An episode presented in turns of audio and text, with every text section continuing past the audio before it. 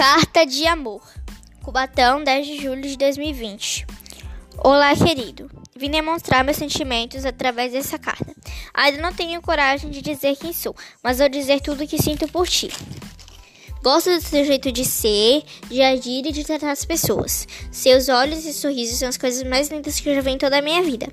Ao seu lado me sinto especial e poderia passar eternidades falando o que sinto para você mas não iria conseguir me expressar bem.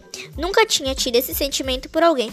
Posso parecer tradicional demais. Resolvi escrever uma carta, pois penso que as flores murcham e caem ao chão. Então trago aqui minhas palavras simples, mas que fiz de coração. Sua admiradora secreta.